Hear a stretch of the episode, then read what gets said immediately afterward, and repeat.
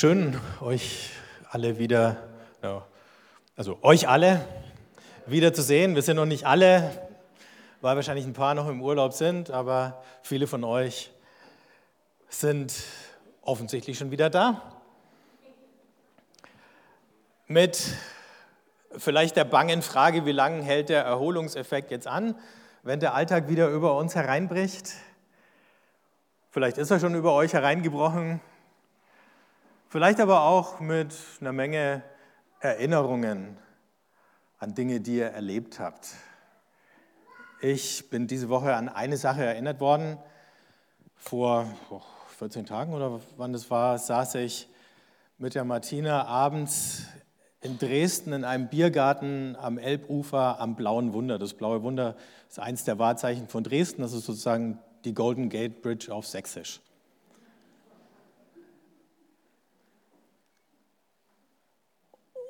Und es war ein furchtbar heißer Tag gewesen und äh, außen fließt dann der Fluss vorbei und Leute fahren mit dem Fahrrad vorbei und dann landen da äh, alle möglichen Schiffe und Boote fahren vorbei und dann landet da so ein Schlauchboot mit einem Pärchen.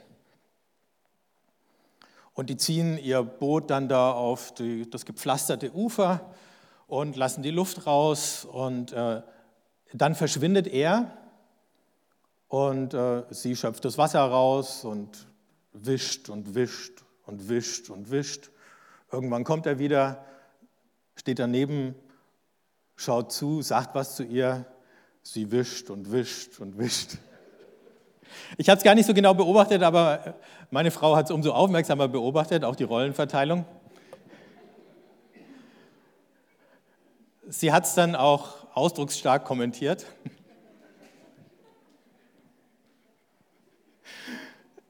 Wir wissen natürlich nicht, warum das so war. Vielleicht hat er ja Rücken und kann nicht oder irgendwann nach einer gefühlten Stunde oder so waren sie dann fertig. Äh, und dann gab es zwischen den beiden noch so ein High Five und dann war klar, irgendwie, wenigstens war sie nicht sauer, sonst hätte sie nicht auf seine Handfläche gehauen.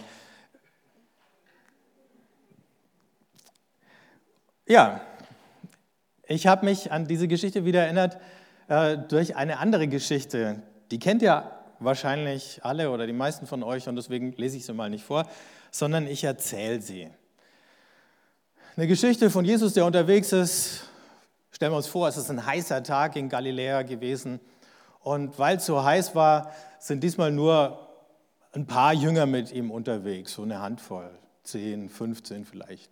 Nicht die ganze Entourage, die sonst immer hinter ihm her war, nicht die 70, kein Schwarm, eine Gruppe. Und stellen wir uns vor, da war einer drunter, der heißt Nathanael. Und äh, der Nathanael ist einer, äh, der hat sich eigentlich darauf gefreut, dass es diesmal so wenig sind, weil er gedacht hat, jetzt kriegt er vielleicht die Chance, mal mit Jesus unter vier Augen zu reden. Und er kann einfach besser beim Laufen reden. Er ist auch nicht der Typ, der lang stillsitzen kann und zuhören oder so. Aber beim Laufen, das geht. Da hat er gedacht, ah, heute sind es weniger, da, da mogel ich mal rein, vielleicht schaffe ich das. Ne? Vielleicht läuft der Rabbi mal jetzt eine Weile neben mir und ich kann ihn all die Sachen fragen, die ich eh schon fragen wollte. Also gehen Sie da. Ne? Und naja, gut, es gibt ja ein bisschen so eine, so eine Hackordnung. Ne? Erst reden die wichtigen Leute ein bisschen mit Jesus, bis ihnen die Puste ausgeht, dann werden die ruhiger. Ne? Und der Nathanael sieht äh, seine Chance so langsam kommen, da erreichen sie ein Dorf. Sie gehen in das Dorf rein und aus dem Eingang von einem der Häuser sieht er, wie ihnen eine Frau entgegenkommt und sagt, Meister, Ihr müsst ja müde sein und hungrig und durstig, schaut ja auch aus. Kommt doch in mein Haus. Ich lade euch zum Essen ein, macht ihr mal Pause. Und der Nathanael denkt sich, Mist, jetzt war eigentlich gerade meine Gelegenheit gekommen. Auf der anderen Seite denkt er, ja, aber Hunger habe ich auch und Durst und mal ein bisschen im Schatten sitzen wäre auch nicht schlecht. Und ist dann eigentlich ganz froh, als er sieht, Jesus lässt sich auf diese Einladung ein. Die Frau war ihm da ganz energisch in den Weg getreten und hat ihn sehr offensiv, freundlich angesprochen. Da kann man eigentlich auch schlecht Nein sagen irgendwie. Ja, also gehen Sie mit, äh, lassen sich dann nieder in dem Haus. Und die Frau, Martha heißt sie, läuft raus und kommt wieder rein mit einem Korb frisch gebackenem Brot und es duftet. Und als, dann geht sie wieder raus und bringt Krüge mit kühlem Wasser. Und sie geht nochmal und holt Körbe mit frischen Feigen. Alles steht da. Die Jünger hauen rein. Ähm, Jesus, der hat noch nicht richtig angefangen zu essen. Irgendjemand hat ihn wieder nach dem Reich Gottes gefragt und jetzt erzählt er wieder, dass es den Armen gehört und den Kindern und denen, die am Rande stehen und denen, von denen niemand mehr was erwartet. Und da ist er noch so richtig äh, in Fahrt. Und der Nathanael hört zu, während er kaut und plötzlich hustet neben ihm jemand mit einer ganz hellen Stimme. Und er dreht sich um und denkt, wer ist denn das? Und dann sieht er, wie da mitten unter den ganzen Männern Frau sitzt. Da schaut die Frau kurz an und denkt, irgendwie schaut ihr der Martha verdammt ähnlich. Ich frage mich, ob sie ihre Schwester ist vielleicht. Aber die Frau sitzt einfach nur da. Die hat auch nur Augen und Ohren für Jesus. Und hört zu und hört zu und saugt das alles auf. Und der Nathanael denkt sich, also in der Synagoge gäbe es das nicht, nur da säßen jetzt Männer und Frauen getrennt.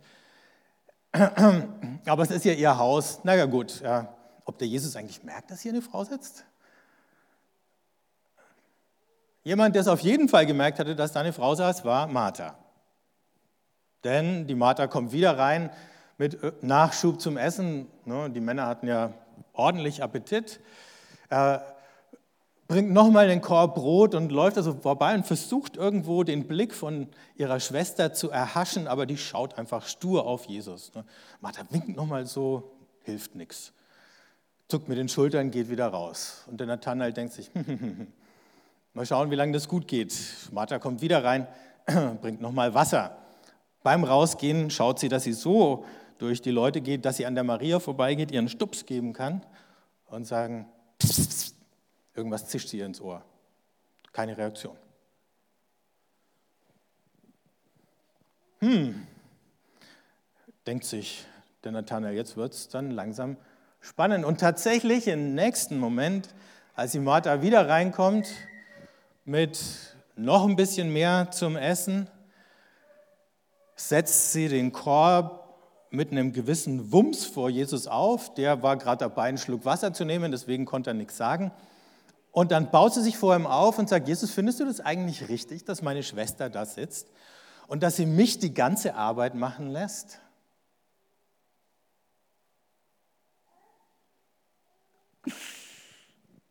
Denkt sich der Nathanael, jetzt haben wir den Zickenkrieg.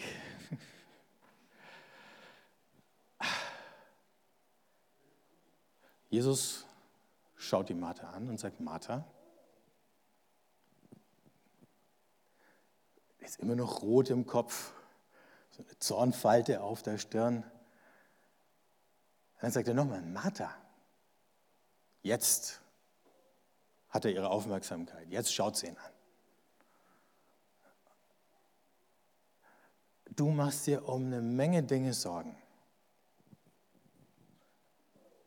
schaut ihn lang an und nickt. Ja. Gut, denkt der Nathanael. So, und jetzt sagt er der Maria, so, jetzt gehst du mal raus und hilfst der Schwester. Denn Jesus schaut schon rüber. Und dann sagt er, aber eigentlich ist nur eins notwendig. Und die Maria hat sich gut entschieden. Dabei soll es bleiben.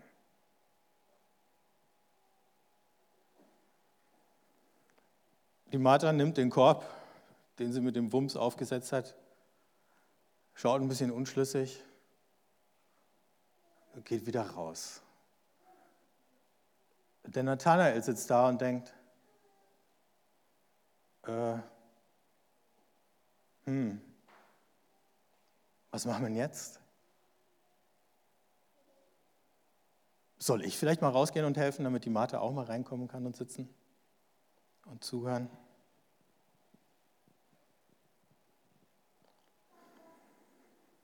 Ich weiß nicht, wie ihr diese Geschichte schon mal erzählt bekommen oder erklärt bekommen habt. Ich habe sie ganz oft so erzählt oder erklärt bekommen, dass hier Jesus die eine Wertung nämlich die von der Martha. Wichtig ist das Anpacken oder es gibt klare Unterscheidungen in den Rollen von Männern und Frauen. Ne?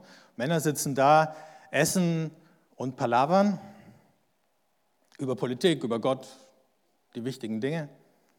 Und Frauen sorgen dafür, dass alles andere stimmt. Entweder so. Ne? Also gute Frau, gute Gastgeberin macht das. In vielen Bibelübersetzungen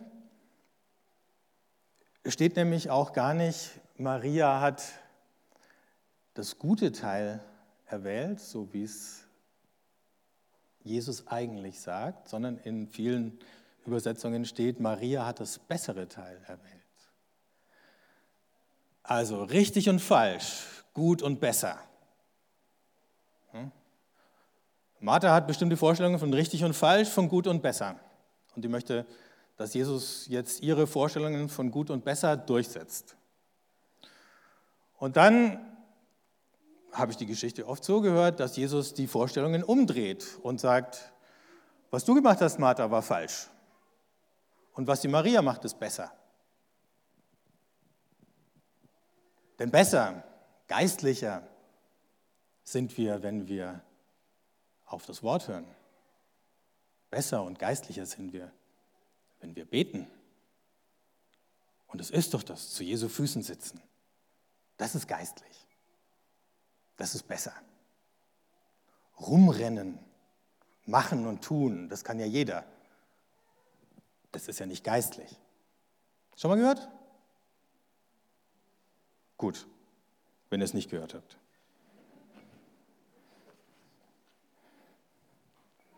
Das Fiese an der Sache ist, dass auch diese Auslegung oft genug zu Lasten der Frauen gegangen ist, weil in vielen Gemeinden es wieder die Frauen waren, die geguckt haben, dass Blumen auf dem Abendmahlstisch sind, dass Kerzen brennen, dass Kaffee gekocht wird und so weiter. Und wenn dann wieder dieses Besser und Schlechter entsteht, wenn Gegensatz entsteht zwischen praktischen und geistlichen Dingen, wenn wir wieder sagen, es gibt das Eigentliche und das weniger Wichtige, Unwesentliche.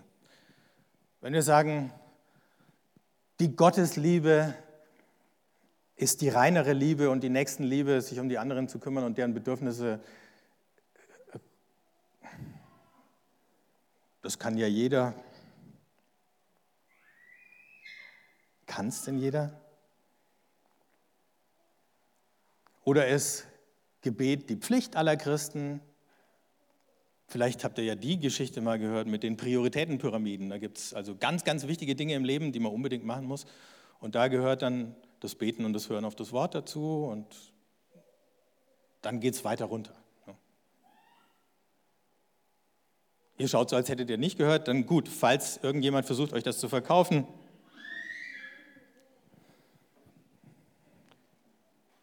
Hört einfach nicht hin. Oder denkt an die Geschichte.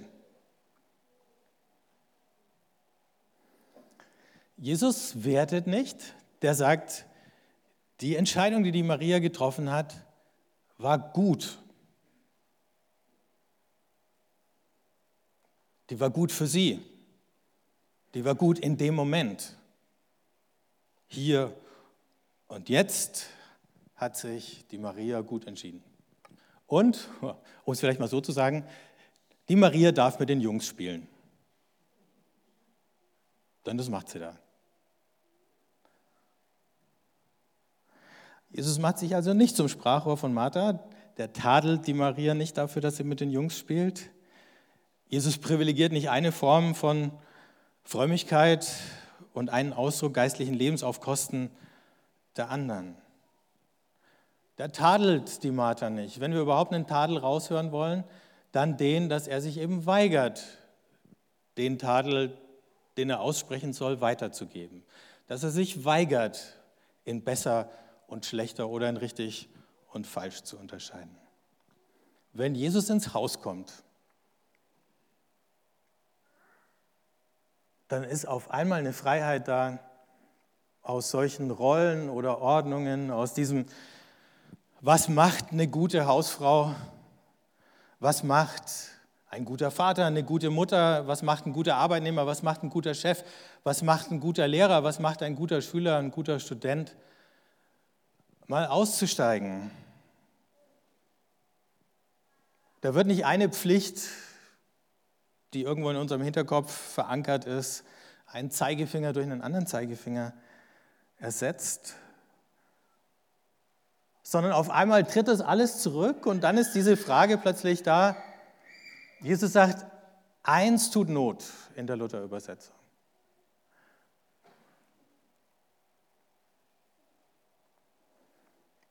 Und die Frage, die können wir dann alle stellen, wenn Jesus ins Haus kommt. Was tut Not?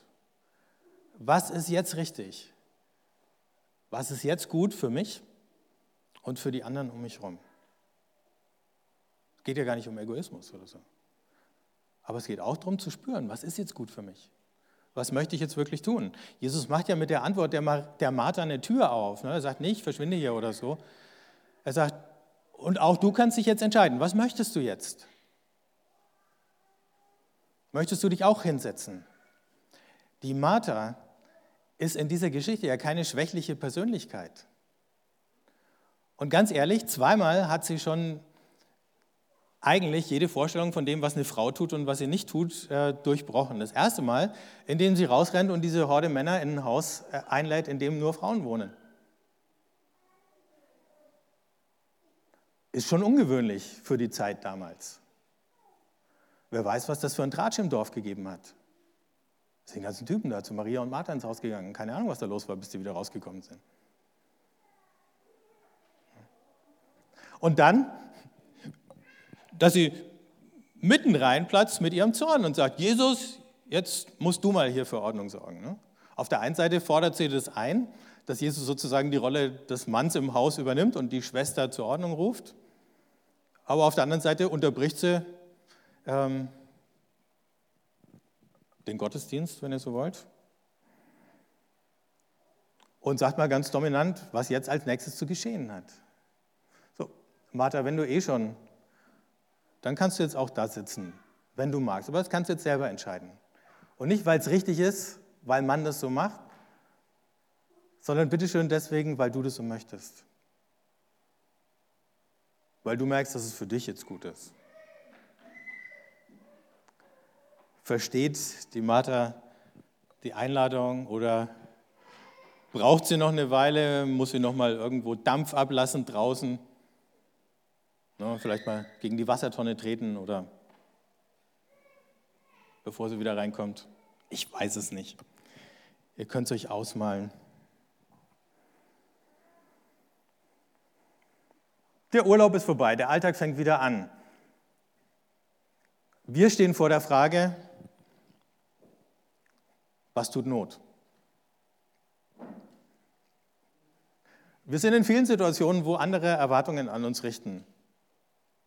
In der Familie, in der Arbeit, in der Gesellschaft insgesamt.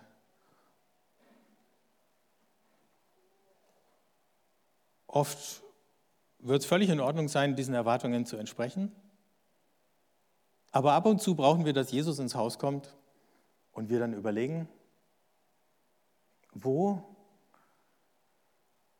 kann ich da aussteigen? Was tut Not?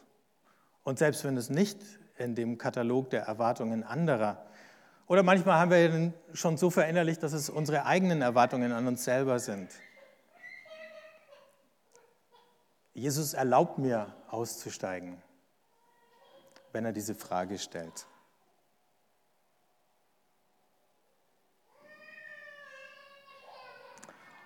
Und insofern ist die Einladung auch eine Einladung an uns. Und wenn wir dann gleich das Abendmahl feiern und wenn ihr das Brot und den Wein kostet, dann könnt ihr ja beim Vorkommen und beim Zurückgehen für euch nochmal überlegen, was tut Not. Und Jesus nicht den, nicht als den sehen, der dem im Weg steht, sondern dem, der uns auf diesem Weg schickt und sagt, und dann mach bitte genau das.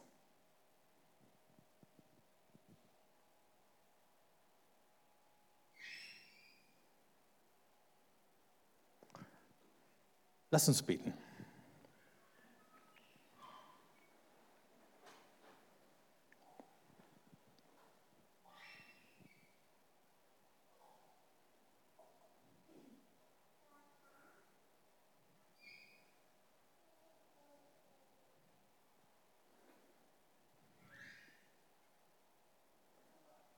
Jesus, danke, dass wir dich im Haus haben.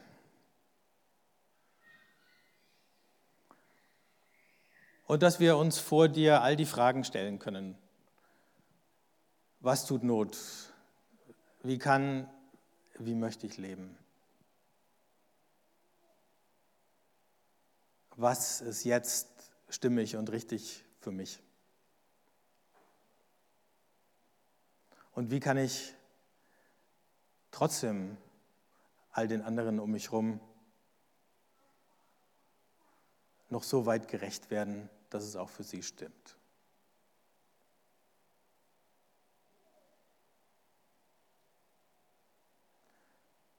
Danke, dass du uns mit einem Blick anschaust, der nicht einteilt in richtig und falsch oder in gut und in besser und schlechter, so rum.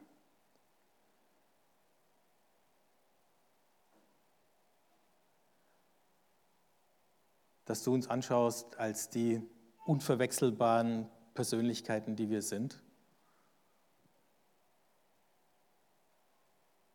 Und dass du uns hilfst, selber zu spüren, was wir brauchen von dir, von uns selber und von anderen. Amen.